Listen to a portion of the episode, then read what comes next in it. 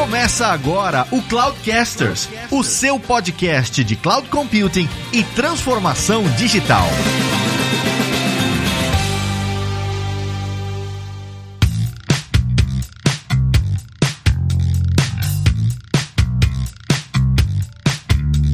Olá pessoal, aqui é o Lázaro Alves e o Cloudcasters chegou no topo, meus senhores. O Cloudcasters chegou no topo.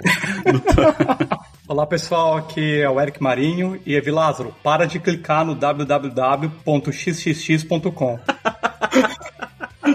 Pô, mas aí você vai acabar com ele, cara. O cara é solteiro morando em Seattle, você imagina. Fala pessoal, aqui é o Fabrício Sanches e o Evi Lázaro ganhou uma viagem para as Bahamas depois de acessar o xxx.myself.com. Tá todo mundo contra o Evi Lázaro, cara. Deus tá vendo isso daí, hein? Olá pessoal, meu nome é Alexandre Fernandes Costa, vocês podem me encontrar no LinkedIn com esse mesmo nome. E eu acredito que a frase que eu gostaria de dizer é que, relacionada com este episódio, é a verdade está lá fora.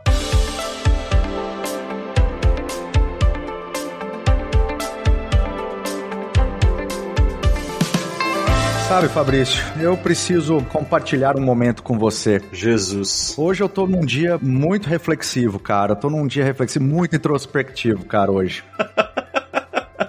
ah, é mesmo, Judinho? Por quê?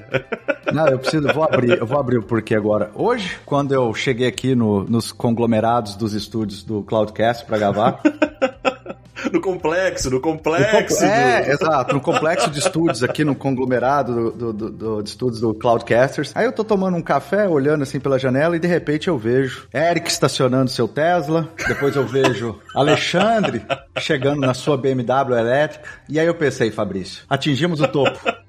Nós vencemos. Atingimos. Atingimos. Nós vencemos, cara. Nós podemos acabar agora que nós chegamos lá. Nossa senhora, cara. É, tá certo. A gente trouxe, não, dois caras assim que, putz, eu tenho uma admiração muito grande pelo trabalho deles. Cada vez que eu converso muito com eles assim, eu aprendo pra caramba de uma área muito nova que a gente vai explorar hoje nesse episódio, né? Que é o Red Team, né? Cyber Security e como que esses times atuam. Então, tipo, cara, tô mega feliz. Show de bola. E aí eu queria, queria abrir contando um pouquinho da minha experiência com a área de segurança de informação, porque lá atrás, quando a gente começou com nuvem, a gente interagia com os departamentos de segurança, a gente sempre enxergava, porque a gente estava saindo daquele momento de, né, do, do ambiente on-premise para a nuvem, então tinha muita insegurança, tinha muita coisa que. Insegurança que eu falo por parte dos times, né? Se, de time de tecnologia, time de segurança, como é que determinadas políticas são implementadas e tudo mais, e esses times faziam muitos questionamentos, e muitas vezes esses times eram os blockers, né? Para adoção de nuvem. E aí depois, obviamente, com a maturidade aí da nuvem e tudo mais, e dos projetos, esses times abraçaram de vez, e hoje eles são times uh, fundamentais na definição né, da jornada para a nuvem de, de, qualquer empresa, né? Entrando aí com certo protagonismo tal, e fazendo parte, né? E aí você junta, né? Times de DevOps e tudo mais, sempre tem um profissional de segurança que está trabalhando ali junto com os times. Mas esses são times que a gente sabe de segurança de informação. E aí me surgiu uma dúvida, né? Que eu queria começar abrindo com essa pergunta, que é como que a gente diferencia, né? Segurança de informação de cybersecurity? Pelas minhas conversas que eu tenho com o Alexandre e com o Eric no churrasco, quando eles me convidam,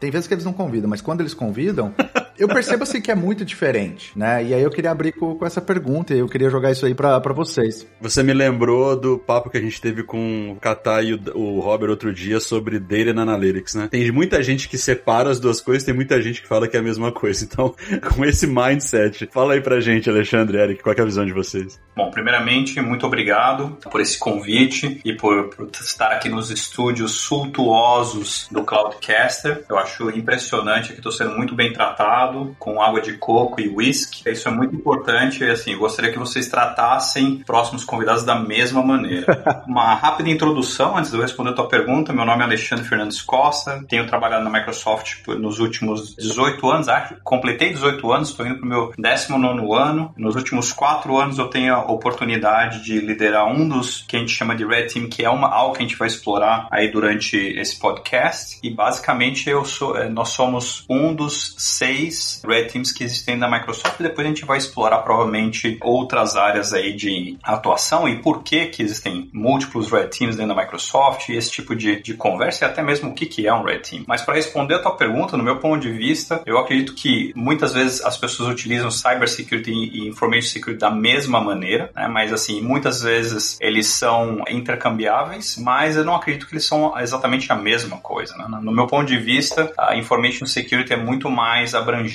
Né? Então, esse, é, esse é, um, é um lado que é muito importante. Então, Cybersecurity para mim se refere a você proteger toda e qualquer informação que está, ou computadores, ou servidores, proteger dados de uma maneira que você está protegendo os dados contra ameaças externas. Né? E acho que esse é, esse é o principal ponto. Information Security, na minha opinião, é onde você tem todo aquele processo, né? todo processos, né? pessoas e a cadeia de negócio que ajuda você a proteger a confidencialidade das informações, a integridade e a disponibilidade. Eu acho que são os três pilares principais que vão dentro do conceito de uh, Information Security. Mas aí eu vou passar para o Eric aí complementar ou, ou, fazer algum challenge aí em relação às minhas, ao que eu assumi. Muito obrigado. Sou, eu vou rapidinho me apresentar também. Meu nome é Eric, trabalho na Microsoft, nós já fizeram 14 anos. Eu lidero um outro time que trabalha ao lado do time do Alexandre, que faz a função de Green Team. Vamos entrar com mais detalhes sobre isso depois. Assim como o Alexandre, ele não falou, mas eu vou falar. Nós somos formados em mestrado em Cybersecurity Operations e Leadership pela Universidade de San Diego também. Isso foi uma experiência muito bacana de, de ter. Eu gostaria de agradecer vocês também por me convidarem para esse podcast. Todas as minhas exigências foram atendidas, como minhas 50 toalhas de seda. Deu trabalho, cara. Deu trabalho, mas, mas deu certo. E indo agora para sua pergunta, eu concordo com o Alexandre, mas uma coisa só que eu acho que eu adiciono é que assim, cybersecurity e, e segurança da informação, só pelo fato de implementar segurança, é o motivo que muitas vezes tudo isso falha, né? Porque o importante é o que, que a gente está tentando proteger. Se a gente está falando tanto de cybersecurity ou segurança da informação sem o contexto do negócio, não serve para nada, porque a gente sabe que nada é 100% seguro. Então, incidentes vão acontecer, incidentes de segurança vão acontecer. Então, o quão preparado a gente está para isso e quais são os riscos que a gente pode assumir. Então, tudo isso depende de contexto de negócio. E acho que esse é um, um dos principais pilares para todo essa, esse círculo de, de cybersecurity funcionar. Dá para dizer que cybersecurity é uma perna de uma coisa maior que é information security ou, ou eles são duas coisas paralelas? Bom, eu diria que, como, como o Alexandre estava falando, eu acho que um complementa o outro. E segurança da informação é um asset que você está tentando proteger. Qual é o valor para a empresa se esse asset é comprometido? Eu acho que esse é o foco da segurança da informação. Como o Alexandre estava falando, é quais são os processos, quais são as pessoas, quais são os papéis as responsabilidades de cada um nesse motor de segurança da informação. Enquanto cybersecurity, ele vai englobar coisas a mais, né? Então, por exemplo, a gente faz parte de um grupo de segurança ofensiva. Claro que o objetivo final é proteger os assets da Microsoft. Então, assim, mas o nosso objetivo não é primeiramente ser responsável pela segurança de informação da Microsoft. A gente contribui para esse objetivo.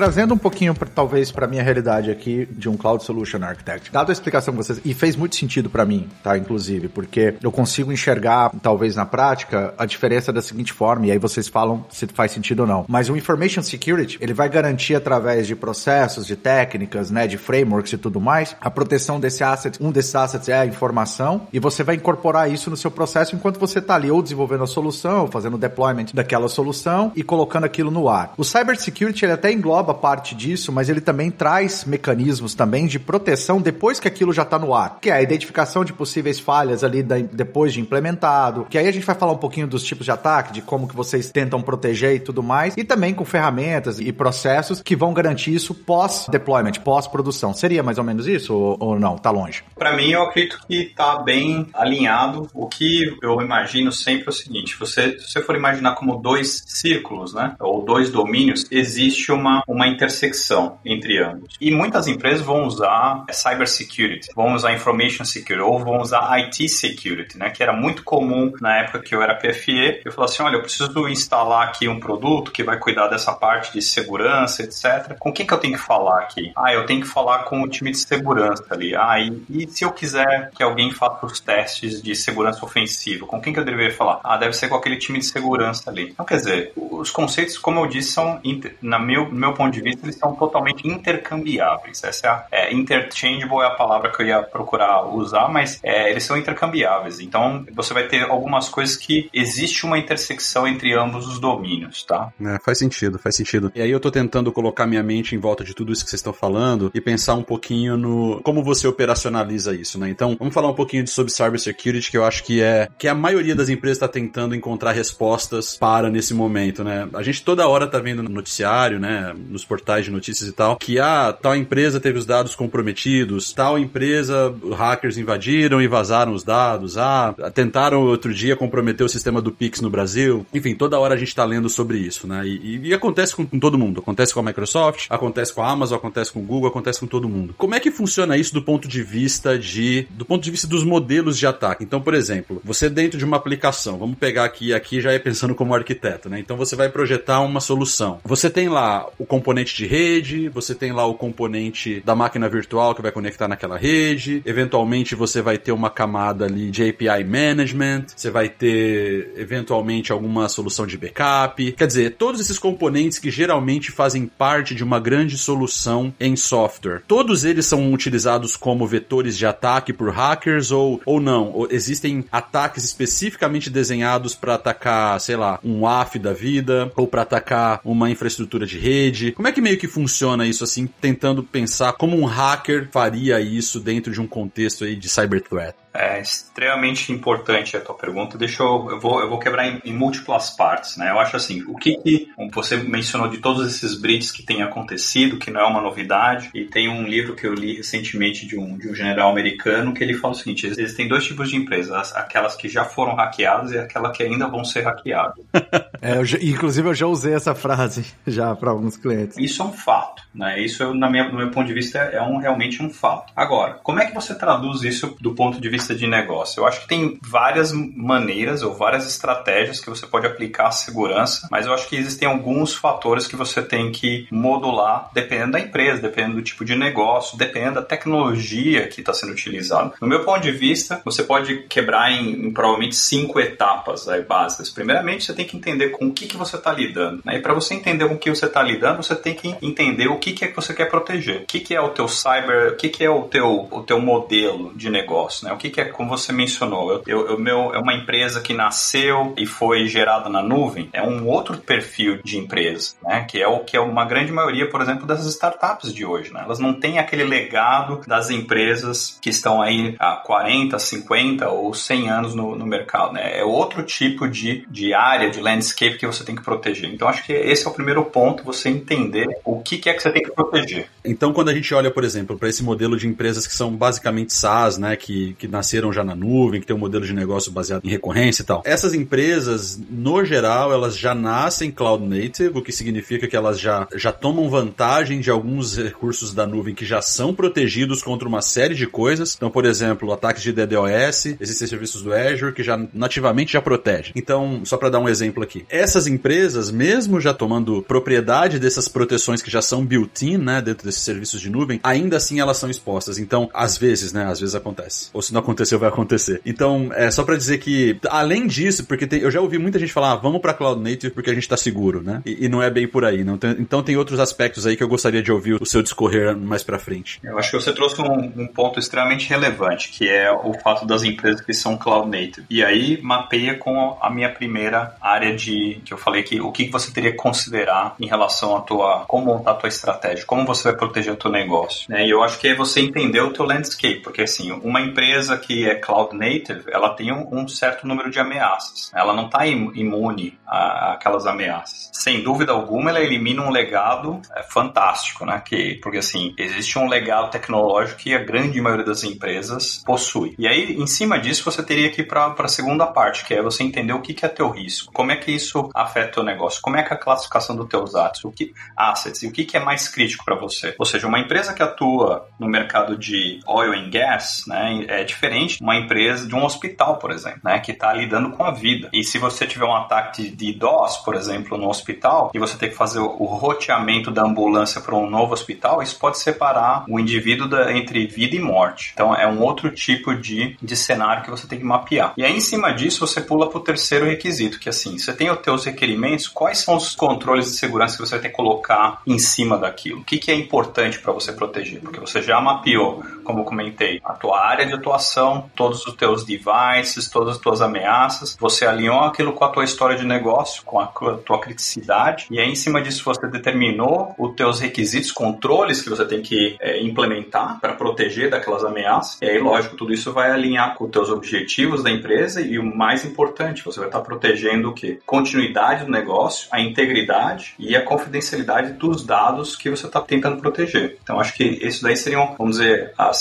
cinco estruturas básicas que você teria que colocar em qualquer segurança de estratégia. Do ponto para você falar sobre como é que um hacker ou como é que qual é a anatomia de um ataque, eu diria que basicamente você tem que pensar que toda e qualquer empresa e nós como indivíduos, deixamos um, um, certo rastro na internet. E as empresas também. Você tem lá uma série de maneiras, de mecanismos para você fazer o que, que chama é, reconnaissance, né? que é você fazer o reconhecimento daquela área do que, que existe. Né? O que, que aquela empresa X, que pode ser um alvo de um grupo criminoso, de um grupo de hacktivist, ou pode ser de uma Advanced Persistent Threat, que seriam os, os chamados nation states, o que, que elas vão deixar ali, o que, que elas são vulneráveis àquilo. Proteger essa parte da vulnerabilidade é você entender qual é o tipo de informação que você está expondo para o público, né? Porque eu, eu digo que o hacker é um indivíduo extremamente curioso. Eu gostaria só de voltar um pouco nessa parte de ser cloud native e essa ideia de que, ah, se eu for para cloud eu vou estar mais seguro. É claro que com a cloud now cada vez mais popular, mais empresas migrando todos os seus workloads, mais a maioria para lá, ou, ou empresas já nascendo com toda essa infraestrutura na nuvem, isso não elimina a responsabilidade responsabilidade sua de gerenciar a segurança da sua infraestrutura. Isso traz a gente de volta para um, um, conceito que chama é, The Share Responsibility Model. Claro que existe Microsoft, AWS, Google Cloud. Eles têm controles muito bons para segurança, várias soluções boas que através de cloud computing eles podem prover coisas baseadas em comportamento, muita coisa baseada em machine learning. Isso é incrível, mas é só uma parte que eles estão fazendo a segurança, né? Então, por exemplo, toda a infraestrutura do data center de um cloud service provider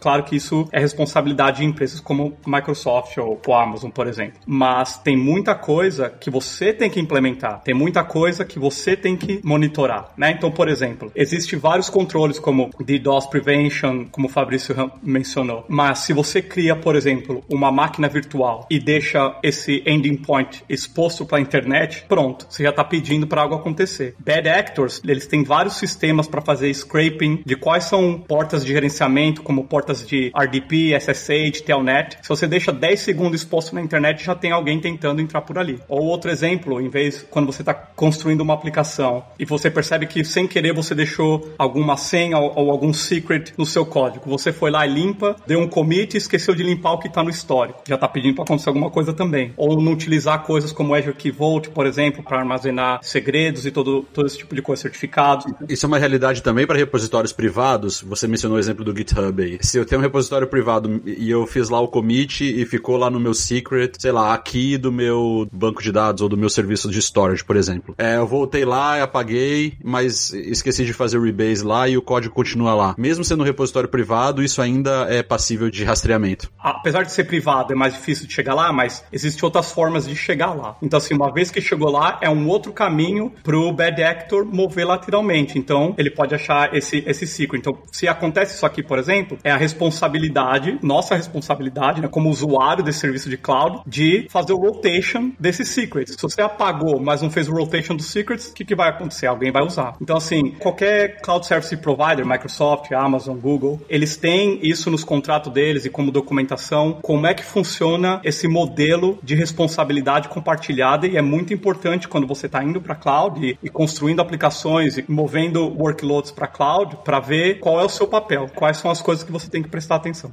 Isso aí que você comentou, Eric, é muito importante porque assim, esse modelo de responsabilidade compartilhado, ele é literalmente o meu dia a dia e o do Fabrício nos nossos clientes, que é tentar, tudo bem, é claro que os, alguns dos nossos clientes eles já estão bem maduros, né, com a adoção de cloud, mas ainda assim existem algum time ou outro internamente que ainda está ali, né, no seu primeiro workload que vai migrar e tudo mais, e aí, aí resta algumas dúvidas ali de, ah, beleza, tô na nuvem, tô, tô completamente seguro. A questão é, é óbvio que quando você tem uma democratização de recursos, que é o conceito de nuvem, basicamente você torna isso tudo muito fácil, você tem lá, inclusive, os mecanismos lá com inteligência artificial, né, que detectam um monte de coisa, mas você tem que saber os principais conceitos, os principais frameworks, as principais boas práticas para que você já comece pensando em segurança desde o momento que você está concebendo aquela aplicação. E você, conhecendo desse ferramental, você possa utilizar ele a seu favor para prevenir esse tipo de ação. É óbvio que se você sobe uma máquina virtual com SQL Server, né, e deixa as principais portas já conhecidas abertas, com certeza alguém vai tentar explorar isso. Para finalizar isso, você está tocando num ponto importante que é a nova frase do momento, que é o, o tal do shift left, que é pensar em segurança não no final, né, quando você lá está testando a sua aplicação. Não, não, é desde o começo. Desde o começo onde você está fazendo o design, arquitetura e depois escrevendo o código, é desde o começo. Isso significa fazer o shift left, trazer essa parte de segurança para o começo de tudo, não depois quando você terminou e está apenas testando. E aí, voltando um pouquinho, assim, até conectando com o começo dessa conversa entre cybersecurity e infosec, né? É aí onde que eu acho que o infosec ele contribui bastante, porque ele traz todos esses checklists, essas boas práticas, esses requirements, né? E aí baseado no que o Alexandre falou também, requirements, uh, requisitos que são baseados também dependendo da indústria, né? Uma empresa de oil and gas, ela tem é, requisitos diferentes, talvez de segurança, de um hospital, de uma empresa do mercado financeiro, né? De outra empresa, de outra área que é regulamentada. E a própria Microsoft mesmo, ela lançou recentemente, recentemente não é tão recente assim, né? Mas nós temos lá o que a gente chama de Well Architected Framework, né? Que ele tem um conjunto de checklists baseado em alguns pilares e um dos pilares é segurança, que é você já analisar, né? Como que tá o seu workload, como que tá a sua solução, como que tá a sua aplicação num pilar de segurança, né? E já medir ali, fazer um assessment e identificar alguns gaps que você já pode prevenir no momento que você está fazendo a migração, no momento que você está construindo essa aplicação. Mas é super importante que quem está utilizando o serviço, ele entenda sobre esse modelo de responsabilidade compartilhada, né? Do que é de fato responsabilidade do provedor do que é responsabilidade dele.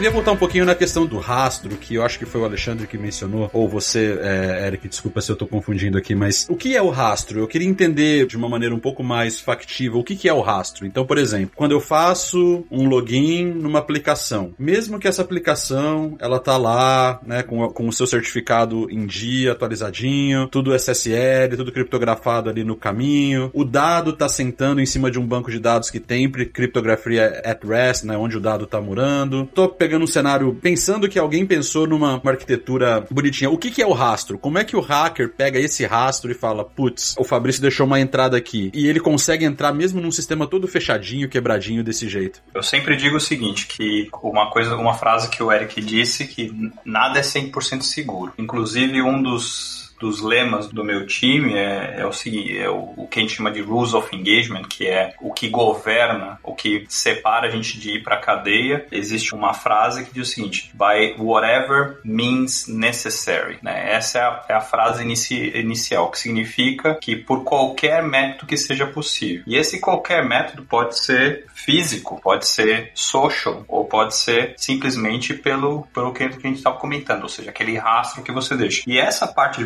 reconnaissance é muito interessante, porque é você mapear o teu objetivo. Você mapear o teu objetivo significa o que é que você vai atacar. Né? Eu vou atacar uma máquina virtual que está no Azure, eu vou atacar uma máquina virtual que está conectada à internet, ou o meu ponto inicial vai ser uma câmera, por exemplo, ou vai ser uma, um mecanismo de IoT, por exemplo, que vai me colocar como ponto inicial dentro daquela rede. Então você tem que capturar aquela informação. E outra coisa que é importante, determinar qual que é o, o range, né? Então, se, se a gente está falando de cloud, então a gente sabe que vai estar tá dentro do, vai estar tá num, num, range específico, né? Qual que é o IP que eu vou estar tá atacando, né? Identificar as máquinas, recursos, pontos de rede, etc. E você mencionou sobre, sobre a questão dos ataques, até você falou também do, de DDoS, né? E a gente tem todo um sistema de proteção de DDoS dentro do Azure, praticamente by default, né? Só você ir lá e habilitar e é super simples. Mas para quem está ouvindo agora agora, assim, e não conhece muito da área, quais são, assim, os principais tipos de ataque e as suas principais características? A gente sabe de DDoS, mas o que mais a gente pode, e que geralmente, né, esses times estão tentando se proteger ou pelo menos já sabem que são os tipos de ataques mais comuns? O primeiro ponto que, só para finalizar aquela parte do que a gente estava comentando sobre rastro, né, phishing, por exemplo, é algo que ainda é extremamente efetivo. Então, phishing é uma metodologia. E uma das coisas que eu estava falando, você precisa do, do seu ponto inicial. Porque uma das coisas que eu ia comentar, que acho que o Eric trouxe, que eu até anotei aqui para saber se vocês sabiam esse conceito e trazer para os seus ouvintes, era: vocês conhecem o que é lateral movement? Não, não, não estou familiarizado com isso não. Esse é um ponto bastante importante. Então, quando a gente fala de capturar informação, como eu estava falando, existem várias maneiras de eu capturar informação, seja mapear a rede, ver o que, que existe de porta aberta, que tipo de sistema operacional, qual o nível de patching que existe, identificar se é uma máquina, um recurso ou simplesmente um um dispositivo IoT e capturar aquela informação. Agora, se eu vou mais abrangente, entendeu? Se eu numa algo mais não staged, que é realmente criminoso, eu posso ir de várias maneiras. Então, eu, eu preciso de algo que me leve para dentro daquela rede. Né? Eu posso atacar, por exemplo, a CI/CD pipelines. Né? Vocês falaram tanto de cloud native, então você tem que garantir a segurança do, do, do tal do CI/CD pipelines, que isso é extremamente importante. Agora, quais são os tipos de ataques que você vai ter? Como eu disse, você precisa ter o ponto inicial. Phishing ainda continua sendo um mecanismo muito útil ainda para você ter aquele ponto inicial que vai fazer você falar assim, olha, aterrisei dentro da rede do Evilázaro. Então, eu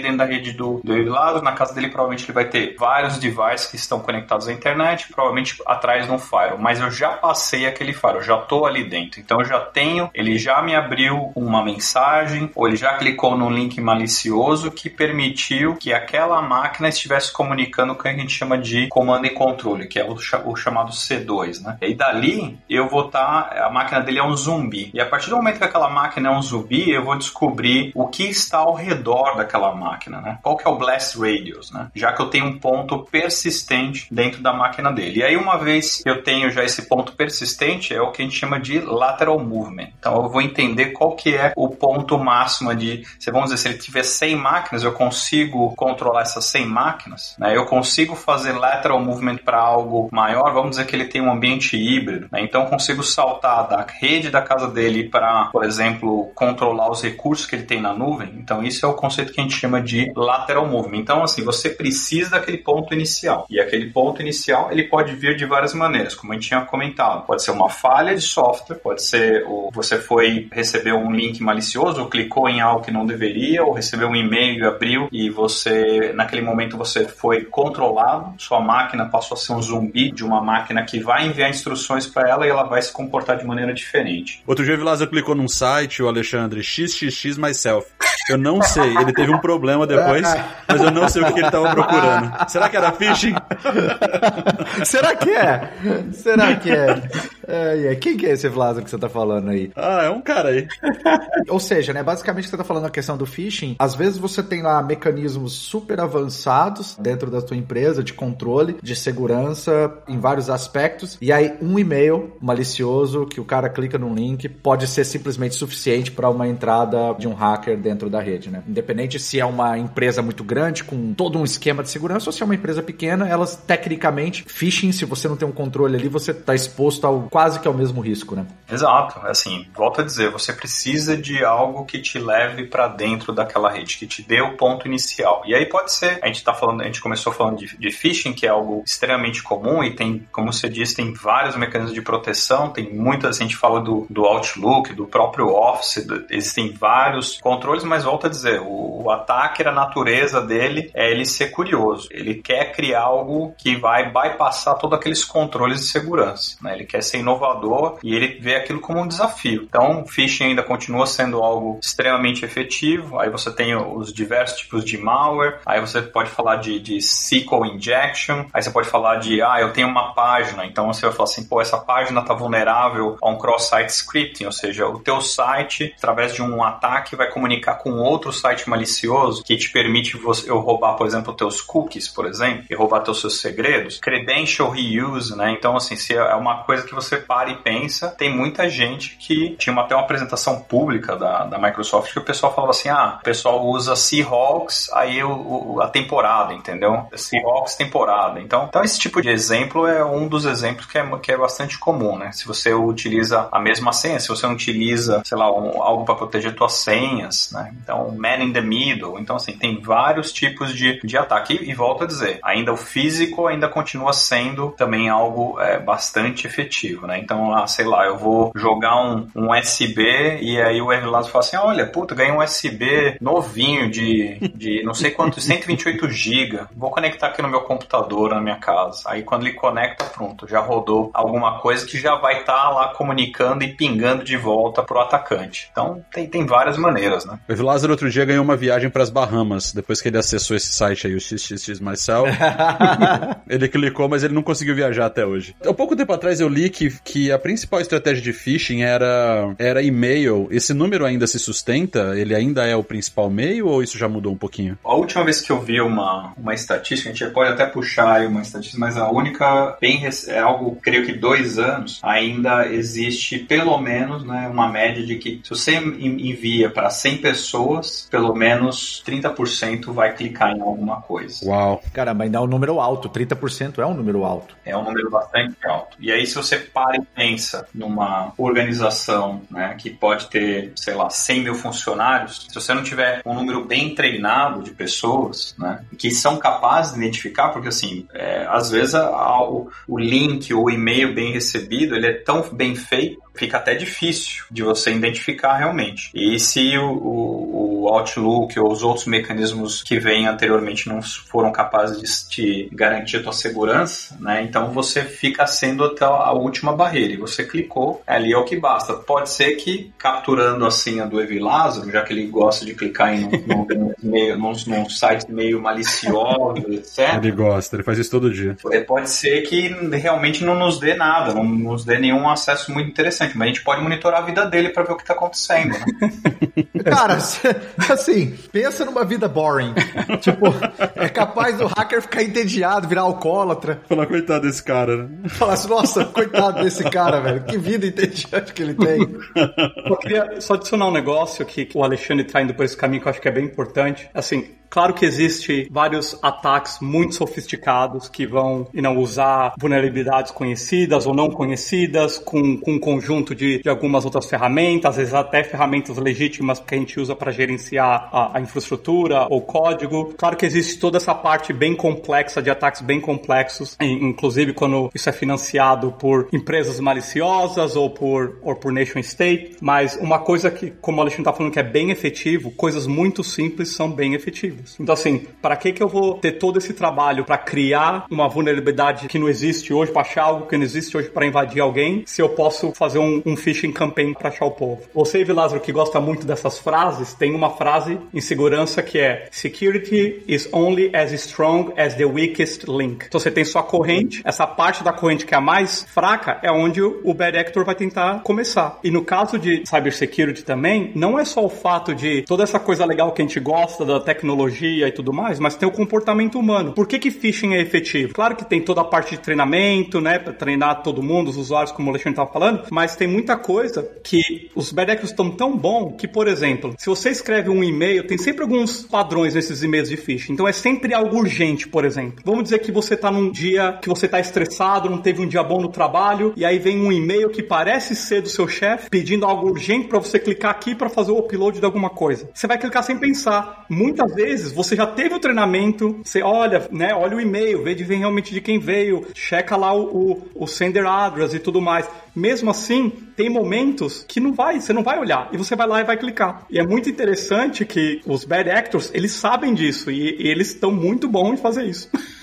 Não, e faz muito sentido. E, e até colocando um pouco de. Uh, adicionando um pouco ali de polêmica nisso, né? A gente tá falando aqui, talvez o pessoal que tá ouvindo tá pensando assim que a gente tá falando de bad actors, né? De como apenas como hackers e criminosos. Mas assim, a gente pode estar tá falando de uma empresa que quer competir com outra empresa. Até mesmo dentro desse cyber war, outros países, né? Tentando coletar informação de outros países. Isso existe bastante também, né? Acho que vocês que estão muito nesse mundo devem ter muitas histórias assim que. E algumas delas até públicas, né? A gente fala bad actors mas assim, ah, pô, é só o criminoso, é só o, cara, só o hacker que tá querendo roubar dinheiro, né? E não necessariamente é só dinheiro, né? A informação é, é competição, é, é, uma empresa monitorando a outra empresa e tudo mais. O mining de Bitcoin, né? Vamos usar a infraestrutura dos outros para fazer mining de Bitcoin. Putz, pode crer, pode crer. Exatamente, exatamente. Duas estatísticas interessantes aí que a gente tem que a gente pode entregar que enquanto vocês estavam comentando, eu puxei qual era a estatística de 2020. Eu puxei da SANS Institute, que é uma organização bastante dedicada à segurança e a treinamento de profissionais de segurança e bastante respeitada no mercado. Bom, a primeira estatística é que ele diz o seguinte: 97% dos usuários não conseguem identificar um e-mail sofisticado de phishing. Caramba, 97%? Volto a dizer, 2020 é a estatística. A outra estatística bastante interessante é que 95% de todos os ataques que são ataques direcionados a uma organização para phishing resultam em sucesso. Ou seja, somente 3% das pessoas realmente conseguem identificar. Volto a dizer, ainda continua sendo algo extremamente efetivo. E talvez seja essa a razão pela qual a gente teve vários anúncios e etc. de mover realmente para um mundo passwordless. Né? Esse é um, um ponto importante. Para fechar o loop no que vocês estavam falando aí, que eu acho que é bastante interessante, é os tipos de atores. Né? O que, que é um bad actor? Né? Então a gente fala o seguinte: quando na Microsoft a gente fala que você tem vários níveis de atacantes, né, ou de hackers, né, mas basicamente seriam o que a gente chama de nation states ou advanced persistent threats, que aí você tem é, dinheiro de governos, né, e, o, e o dinheiro do governo basicamente está usando aquela, financiando provavelmente centenas, em alguns casos aí milhares de pessoas, que são unidades de segurança, porque é algo extremamente efetivo, né, para se você pensar do ponto de vista de competição, de você ganhar a informação para uma nação. Né. Aí tem o segundo tipo de ator que eu acho que é bastante interessante é o cara curioso, né? Aquele que vai no GitHub e fala assim, peraí, o que, que essa ferramenta aqui faz mesmo? Deixa eu baixar ela e ver o que, que é que eu consigo achar de informação. O terceiro é o que é esse, esse segundo, o que eu falei do curioso, é o que a gente classifica como script kiddie, né? Ou,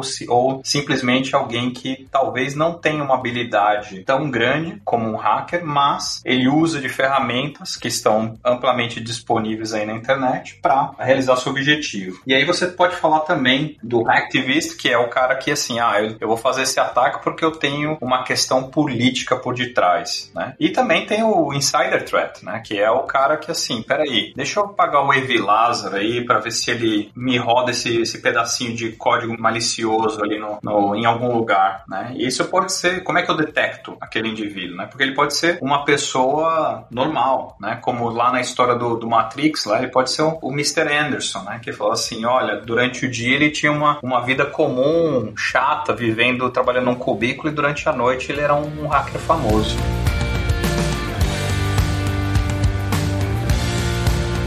Duas coisas que eu gostaria de falar. Uma é, a gente agora geralmente usa, em geral, né, para falar de, de hacker, dos attackers, usa ou bad actors ou threat actors, porque todos nós que gostamos de tecnologia, trabalhamos com tecnologia, nós todos somos hackers. Hackers não é necessariamente uma palavra mal, não é uma coisa ruim. É, o Evlázaro hackeou a câmera dele hoje aí sozinho, vocês viram? Se tiver que iniciar meu laptop. Mas a gente queria aprender e ver como as coisas funcionam, isso é ser hacker. É, é por isso que, que agora a gente usa mais essas palavras palavras como bad actor or, or threat actor para focar em coisas ruins, né?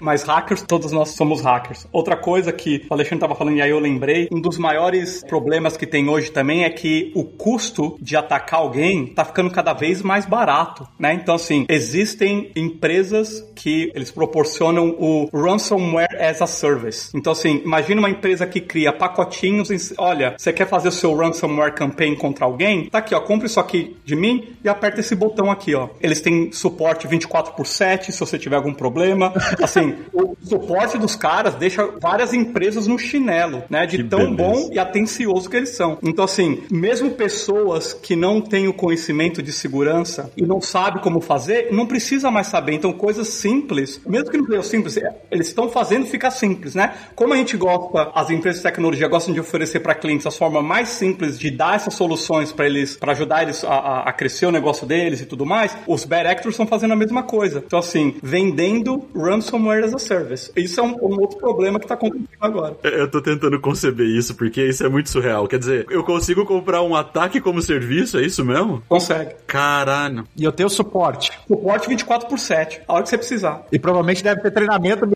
no Udemy. Mas isso é nas deep webs da vida, né? Você não consegue entrar no site do... É, exato. É, mas você não precisa ir muito deep, não. Entendi. É na midweb. Caraca, que sinistro. Putz, isso explodiu minha cabeça. É, isso pra mim é, muito, é muita novidade, muita informação, porque a gente tá. te- Nossa, Ransomware as a Service pra mim foi dica do podcast agora, cara, do episódio, porque. Se você for na Deep Web, vai, se você navegar um pouquinho pela Darknet, vamos dizer assim, pô, quantidade de usuários, né, de senhas que tem disponível para venda, de dados que tem para venda, é impressionante. E não é um preço exorbitante, porque ficou muito barato, né? Então o objetivo, acho que do, linkando com o que o Eric falou, é justamente isso, ou seja, quanto mais caro tornar o ataque, mais difícil vai ser para o cara, eles vão pensar várias vezes. Agora, lógico, existem muitas empresas também, né? Vocês devem ter visto aí o, recentemente do patch que foi do patch que foi liberado do, do iOS, né? Do, por causa do NSO Group, que tinha aquilo. Agora, lógico, quando você vê aquele tipo de ataque, você fala assim, uau, será que eu, eu como simples usuário, no caso do Evi Lázaro, que é um cara que usa bastante Tinder, é, WhatsApp, Instagram, etc., XXX myself, né? o que, que vai acontecer com meus nudes, entendeu? Será que eu tô exposto? Então, assim, esse é o tipo de ataque que é extremamente caro, porque, assim, se eu for usá-lo como alvo, eu provavelmente existem empresas que cuidam e criam o que a gente chama de old days ou zero days. né? Então, esse tipo de vulnerabilidade você provavelmente vai usar, mas você vai usar realmente no que a gente chama de high value target, porque se você, você vai usar num político, você vai usar numa empresa, você vai usar numa coisa que realmente você tem certeza que vai te trazer muita informação, porque é bem provável que você vai ser detectado e aí na hora que você for detectado, aquilo vai, vai ser é, provavelmente resolvido pela empresa que está sendo atacada também. né? Então tem esse lado aí que tornar o custo mais alto é extremamente importante, porque aí você elimina uma série de curiosos, vamos ver, no meio. E aí você vai estar realmente exposto ao que a gente chama de nation states. Outra coisa que é bastante importante, que é algo muito comum no Brasil, é o tal do crime organizado. né? Então a coisa se profissionalizou de uma maneira, sei lá, frequentando comunidades aí no Brasil, o foco é cartão de crédito, Pix, Bitcoin. Então é isso que é o tal do financial gain. Como é que eu posso obter lucro? né? A gente vê aí vários tipos de scams que acontecem no Brasil. Uma outra coisa do custo pro bad actor, que se for muito custoso ele vai tentar outro caminho e, e voltando ao que o Fabrício estava falando sobre o rastro, né? Tudo isso é algo que acho que vocês vão ouvir bastante falar também, que é o defense in depth. Um único controle não vai solucionar o teu problema. Então, por exemplo, você pode ter uma proteção para se eu descobrir sua senha, um two-factor authentication, que é o mínimo que a gente espera hoje para qualquer coisa que é baseada em usuário e senha. E se isso falhar, o que, que é o próximo? O que, que tem ali? Ah, eu tenho um firewall. E se eu conseguir passar o teu firewall, o que, que tem lá? Essa defesa em camadas é o que faz ficar mais custoso, né? Então, por exemplo, Fabrício mencionou, ah, eu tenho lá a minha base de dados em SQL, eu tenho data encryption at rest. Ok, isso, só isso, sozinho não é o suficiente. Então, quando tá falando ou de infraestrutura ou criando alguma aplicação, tem que conectar todos esses pontos e entender qual que é o modelo de ameaça e quais são os controles que você vai implementar em camadas, né? Porque se um falha, o outro tá lá com o objetivo de fazer o ataque ficar muito caro pro Bad. E como o Ale falou no começo, vai acontecer. Não é, não é se, é quando, vai acontecer. E como é que o attacker, o Bad né, que a gente tá falando, como é que ele decide se ele vai pro phishing, se ele vai pro ransomware ou se ele vai pro malware? Porque tem diferença, né? Ou se ele vai fazer simplesmente um DDoS. Eu imagino que o DDoS é basicamente, ah, eu quero derrubar aquele serviço, então eu vou arrebentar com aquela infraestrutura. Esse é mais fácil de entender. Mas como é, o que, que ele usa como, como mapa mental para falar, eu acho que esse aqui vai ser mais eficiente pro meu objetivo? Eu acredito que a principal razão é o, o motivo que ele tem. Qual que é o motivo que ele está interessado? Então, dependendo do tipo de bad actor que a gente estiver falando, vai ter um motivo por detrás. Né? Então, esse motivo pode ser econômico, pode ser militar, pode ser uma vantagem competitiva. E se você estiver falando do crime organizado, por exemplo, a gente, como a gente comentou, você teoricamente você está focando em ganhar dinheiro. Né? Você está ganhando dinheiro. Então, o ransomware tem que ser efetivo, porque ele tem que te dar dinheiro. Né? Alguém tem que pagar por aquele resgate. E aí você tem a parte que a gente chamou de terrorista ou, ou, ou extremista, que ele quer suportar uma causa. O hacker e o hacktivista, ele quer basicamente o holofote. Né? Então, a gente teve vários grupos aí, até semana passada foi até interessante que teve um. Anonymous tem um, um canal público no YouTube e eles lançaram um vídeo em inglês, né? Sabe lá por quem que é gravado, mas, por exemplo, contra o, contra o governo atual no Brasil. É, eu vi isso aí. E foi bastante interessante também eles se pronunciarem. Mas é assim, que é holofote, né? Que é holofote. E tem aquela história do, do que a gente comentou, que é assim, ah, eu peguei uma informação, será que o Evi Lázaro vai lá e executa aquilo? Então ele quer, ele tem uma razão por detrás daquilo. Provavelmente pode ser revanche, ele não, ou ele não ficou muito satisfeito com, ele teve um mau dia com o chefe dele e falou assim, ó, vou embora daqui e tal, não sei o quê. Mas antes de eu ir embora, eu vou acabar com tudo, entendeu? Eu vou minar tudo. Acontece isso muito? Isso é muito frequente. Isso é muito frequente. O cara fica pistola com a empresa e aí a gente começa a entender, né, por que que talvez grandes empresas, quando o cara é desligado e tudo mais, os acessos dessa pessoa são cortados assim imediatamente, porque eu tô perguntando isso de forma retórica, obviamente, né, porque eu entendo o processo, mas eu só não imaginava que era tão frequente assim que as pessoas realmente ficassem pistolas e aí, cara, tô bravo, tô muito chateado e aí eu vou lá e, e começo a arrancar informação, vazar informação e a prejudicar a empresa. Eu tenho dois exemplos bem interessantes que aconteceram comigo quando eu tava no campo e ainda bem na, no começo de carreira na, na Microsoft. Uma vez eu viajei para Colômbia em 2004 e foi justamente isso. Eu fui lá para resolver um, um, outro problema, a gente descobriu na verdade que o cara tinha colocado umas políticas, né, no AD que basicamente inviabilizou uma série de servidores. Teve um outro caso bastante interessante, que eu não vou anunciar o país é, aqui, que o cara vendeu informação e aí o pessoal foi lá, derrubou a parede e levou todos os servidores. Nossa, cara do céu. Meu Deus, cara. Então, assim, esses são dois exemplos aí de insider threat, entendeu? Você foi atacar. Agora, se a empresa, com certeza a empresa não estava preparada, porque eu estava lá on site justamente para ajudar a recuperar, né? Mas, assim, é um tipo de ataque. E parece muita história de filme, né, cara? parece história de filme, velho. Esse, a gente viveu na vida real uma história de filme aqui, né? Quem não assistiu o Duro de Matar 4.0 lá, que o hacker sequestra os sistemas, né, de abastecimento nos Estados Unidos. Recentemente aqui na Flórida, eu tava até no Texas, né, visitando lá um amigo e a gente ficou na dúvida se ia conseguir voltar porque um hacker, um grupo de hackers, não sei se vocês acompanharam isso, eles conseguiram tomar controle de parte do sistema que abastece aqui o, o sul da Flórida de combustível, e abastece até mais lá pra cima também, Mississippi e tal, e, e não tinha combustível, cara. E os caras sequestraram e falaram que eles só iam liberar mediante a, as condições Y lá que eles estavam colocando. Quer dizer, é real essa parada, né, cara? Isso é assustador, né?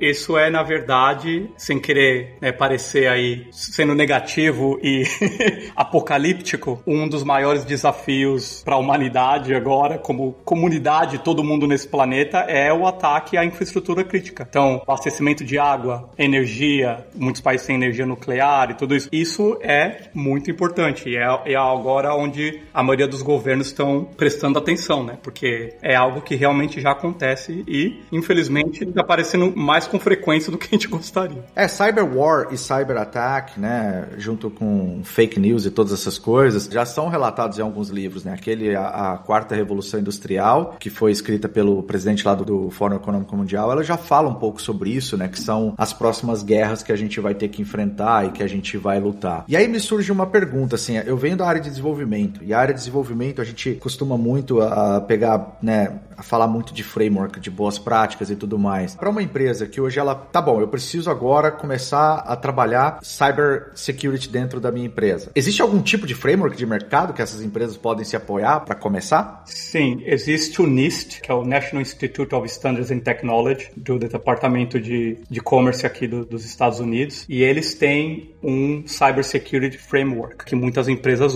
usam. E dentro desse framework ele abre para várias outras documentações e outros padrões e outros frameworks que é baseado nos controles, né? E esse framework é geralmente baseado em cinco fases, né? Que é identificar, proteger, detectar, responder e, se necessário, recuperar. E isso é um ciclo, né? Que nunca termina. Mas para quem está começando e tudo mais, só dá um, dá um Google no NIST Cyber Security Framework, que é um bom ponto para começar. É, eu tenho duas coisas que eu gostaria de adicionar. Uma era em relação a fechar o loop na pergunta anterior que o Evi Lázaro falou, que ele falou assim: a gente falou de motivação, falamos de cenários, etc., mas a gente não respondeu uma das coisas que era importante para ele, que era o mapa mental, né? Então você perguntou: ah, qual que é o mapa mental? Como é que eu vou decidir? Como é que eles decidem? Então volto a dizer, eu acho que tudo vai depender do objetivo. Qual que é o objetivo? Qual que é a motivação? Em cima daquilo, você vai no mundo real, todos nós estamos extremamente hiperconectados, né? E num, quando você traduz isso para o mundo empresarial, você também tem uma conectividade alta entre serviços, é, dispositivos, pessoas que gerenciam aquilo. Então, através daquilo é o que você determina o teu mapa, o teu ataque, né? O teu ataque mental, ou o mapa mental de ataque. E em cima daquilo você vai determinar quais são os caminhos, né? Ou quais são os, os passos que você vai ter que executar para poder chegar no teu objetivo final. E aí, lógico, isso daí vai ser extremamente importante para você, como o Eric comentou, sobre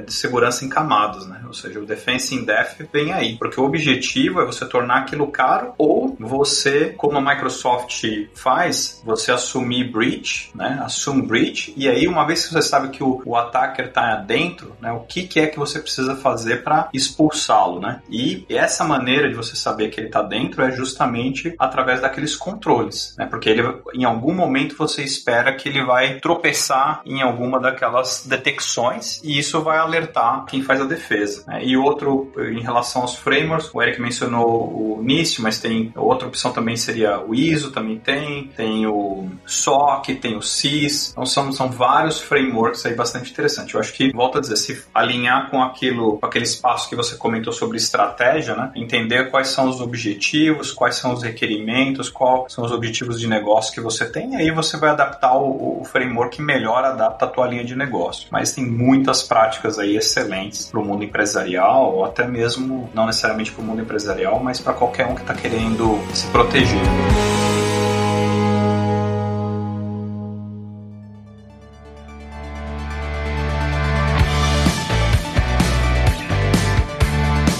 Poxa, muito bom. Eu acho o seguinte, a gente vai ter que voltar para um segundo episódio aqui, porque a gente levou esse episódio inteiro para falar só sobre cibersegurança e a gente apenas arranhou a superfície aí do assunto. Então, eu gostaria de deixar o convite aqui, Eric, Alexandre, pra gente fazer um próximo episódio focado no Red Team, entender como esses times funcionam dentro das organizações e as diferenças entre eles e tudo mais. Eu sei que tem Red Team, Purple Team, Blue Team, whatever team. Eu queria entender como que as organizações se organizam em relação a isso e focar no que vocês vocês fazem, né, dentro da Microsoft para ajudar com que os produtos da Microsoft sejam cada vez mais seguros e tal. Vocês topam? Claro. Opa, tamo aí. Se falasse que não topava, a gente mandava editar também, falando, colocando que eles topam. A gente ia fazer um deepfake.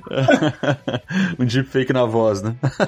um voiceover. É, exatamente. Então já puxar as considerações finais pra gente parar por aqui com esse episódio e aí a gente continua o papo no próximo. Vamos lá, começar por você, Alexandre. Bom, primeiramente eu queria agradecer o convite, né, aqui de me receber nos estúdios aí mais uma vez, impecáveis, maravilhosos que tenham esse cheiro harmonioso e todo um feng shui aqui harmonizando com os, os móveis, etc. É realmente impressionante é, a qualidade e o, e o investimento né, que foi feito pelo, por vocês, então acho que isso é algo que se nota né, no, no trabalho profissional que vocês fazem. Volto a dizer, convite aceito, eu adoro aí a conversa de, de segurança é algo extremamente interessante. Como vocês podem ver, a gente passou todo esse tempo aí de uma maneira bem leve e com bastante informação interessante. E, sem dúvida alguma, não vejo a hora de retornar e conversar com vocês sobre outros assuntos relacionados à segurança ofensiva, Red Team, Purple Team, como você mencionou, e, e outras áreas mais. Show, cara, vai ser um prazer. Obrigadão mesmo. Eric? Novamente, muito obrigado por convidar eu e o Alexandre para falar com vocês. Claro, também aceito o convite, porque, como o Alexandre falou, passou voando aí, a gente nem percebeu o tempo passando e a gente nem, nem começou a tocar em domínios diferentes de cybersecurity, né? E, e na parte que a gente faz de offensive security. Então, tô animado para voltar e falar com vocês e falar um pouco mais da, das coisas que podem ser feitas e o que realmente é essa parte de segurança ofensiva. Show de bola. Judas? Cara, tô feliz pra caramba. Eu achei, cara, também mesma coisa, tive a mesma sensação. O tempo passou super rápido, aprendi bastante. É legal ver essa, a, essa outra perspectiva de quem trabalha com isso, né? Porque, como eu mencionei no começo do episódio, eu e o Fabrício, como Cloud Solution Architects, faz parte do, do nosso trabalho, obviamente, migrar soluções que são seguras também. Então, muitos desses conceitos a gente aplica utilizando o conceito de responsabilidade compartilhada, boas práticas e tudo mais. Mas é sempre interessante ver essa outra perspectiva, né, de quem trabalha 100% com isso. Então, aprendi bastante e tô ansioso aí pelo próximo episódio.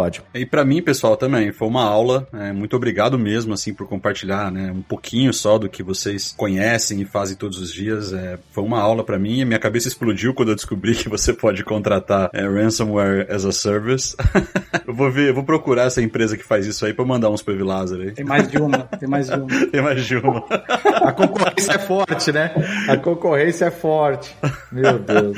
Mas foi, foi incrível, adorei e puxa, tô super animado pra gente continuar esse papo, é, alguns episódios pra frente aí e obrigado por terem aceito, por estarem aqui com a gente. E é isso, pessoal. Para quem teve a paciência de ficar com a gente até agora, um abraço, obrigado e até a próxima. Valeu!